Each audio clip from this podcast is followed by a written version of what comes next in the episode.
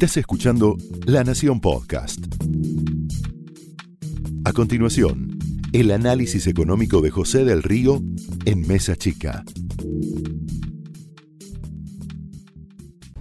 Un nuevo relato que no condice, y cada vez que te hablen de un relato de cabotaje, está bueno que mires con perspectiva internacional. Como ocurrió en varios de los momentos más dolorosos de la Argentina, donde uno perdía la perspectiva localmente y tenías que buscar afuera el cómo te veían como para tener una imagen menos distorsionada. Hoy, muy temprano en la mañana, surgió un ranking de Bloomberg. Ese ranking de Bloomberg te decía que la Argentina quedó última entre los 53 países que mide esta consultora internacional. Vos ves hoy, hoy por hoy, una buena noticia que todos disfrutamos, por suerte, los que tuvimos la primera dosis de, la vacuna en la Argentina, y hay mucha propaganda respecto de la vacuna, que es un aporte del Estado, no de los gobiernos, sino de los estados, independientemente del signo político que vos tengas, y hay mucha propaganda al respecto, sonrisa, me vacuné y demás. Pero cuando vos salís de este relato de cabotaje y ves la realidad argentina con perspectiva internacional, lo que se mira en el mundo es una cuestión integral. Se mira la situación epidemiológica, donde la Argentina, hoy veíamos los últimos datos, no tiene un buen resultado. Está eh, número 11 en la cantidad de muertos, número 17 cuando haces esto por la proporción de la población. Se mira también la calidad de vida. En nuestro país, vos lo sabés, te lo decimos a diario, la pobreza sigue creciendo lamentablemente. La pobreza hoy es un mal endémico que afecta a 6 de cada 10 chicos en la Argentina. Se mide también la reapertura, porque el mundo no ve la economía o la salud, la salud o la política, sino que se ve como un conjunto sistémico en el cual la velocidad de esas reaperturas tiene que ver con la perspectiva de calidad de vida que vas a tener cuando la pandemia deje de ser pandemia. Se ve también la tasa de muertes, se ven los porcentajes de personas vacunadas, donde la Argentina tiene un muy buen porcentaje de una dosis pero está el debate de la segunda dosis y cuándo llega esa segunda dosis que tanto preocupa a muchos argentinos. Y se mide, sobre todo en este ranking donde la Argentina quedó 53 de 53 países, la perspectiva de regreso a la normalidad. Así fue como Estados Unidos, donde vos viste en los últimos días que pasó de ser una mala noticia a una buena noticia, el tema que los barbijos ya no están, el tema de una normalidad en algunos estados, se convirtió en el país con mejor manejo, según la perspectiva de Bloomberg, de esta normalidad y de este regreso a la normalidad. Por un lado tenés esa perspectiva que es el manejo de pandemia, visión internacional. Por otro tenés la realidad del financiamiento a nuestro país. Este juego de palabras que significa stand alone, ayer lo veía a Carlos Pañi explicándote en profundidad, básicamente que la Argentina quedó en una liga solo, una liga solitaria, en una liga donde el costo del dinero va a ser cada, vez mayor, en una liga donde las inversiones tampoco van a llegar porque ese costo de crédito es cada vez más caro. Estamos con Bosnia, estamos con Zimbabue, estábamos con el Líbano. ¿Qué te dicen los que juzgan? ¿Qué te dice este índice de MSI, MSCI? Te dice que la Argentina tiene un severo deterioro de acceso al crédito que el tamaño y liquidez del mercado es demasiado pequeño como para ponerte en otra liga que era donde se esperaba que estuviéramos, que era la liga de frontera. Cuando te dan un dato, toma distancia.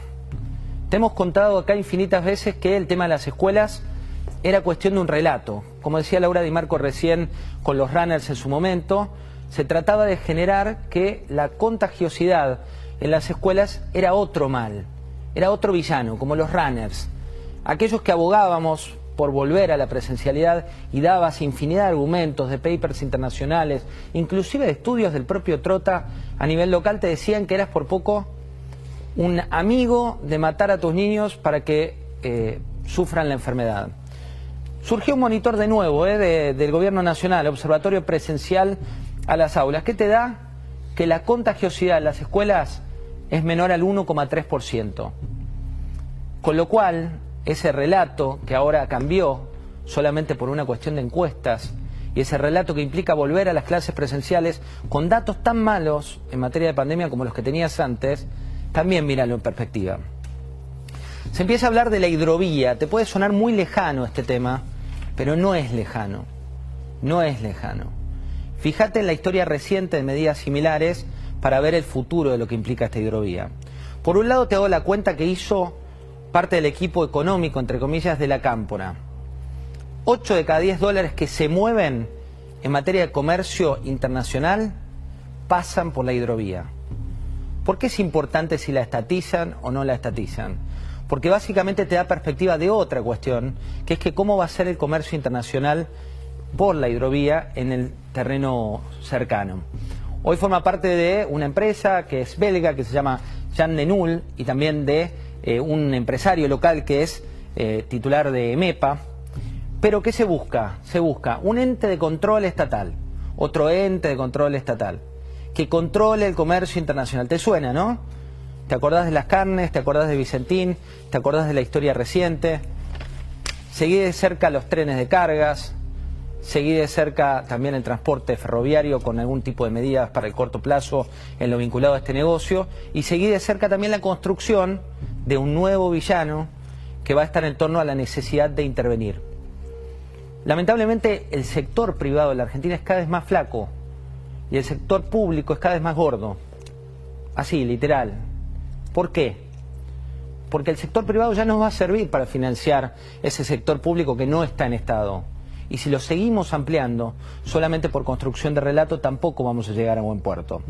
Y te digo tres cuestiones más. Te voy a dar una frase, veámosla, ¿eh? una frase de la directora argentina de Migraciones, que es muy importante entender cómo se va a construir el relato. Veámosla.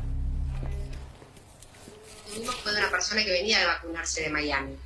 el Departamento de Epidemiología del Ministerio de Salud dice que el primer lugar donde hay más cantidad de contagiados, por supuesto, es en India, el segundo lugar es en Gran Bretaña y el tercero en Estados Unidos.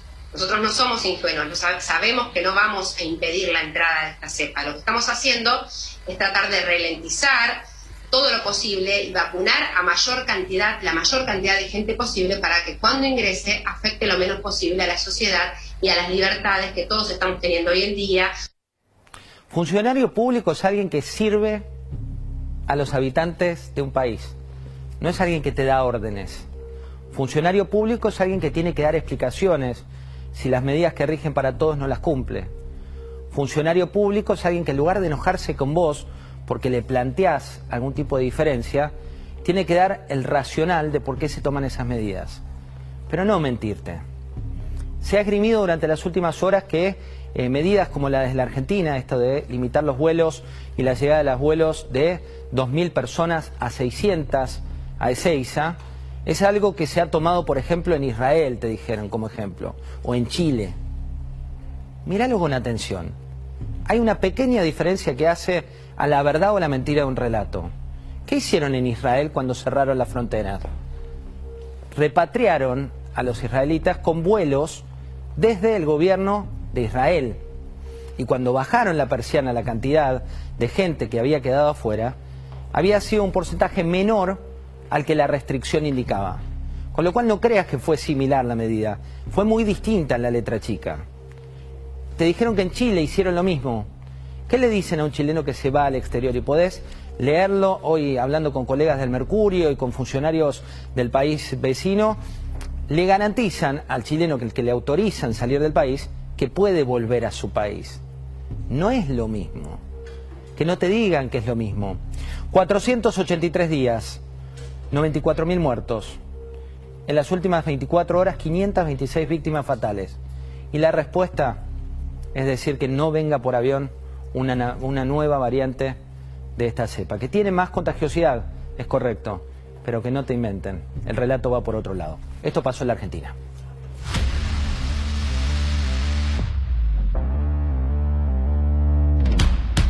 Aquellas que no tengan una necesidad imperiosa, indispensable de viajar, y en la medida que lo pueda postergar, que posterguemos la mayor cantidad de viajes posibles.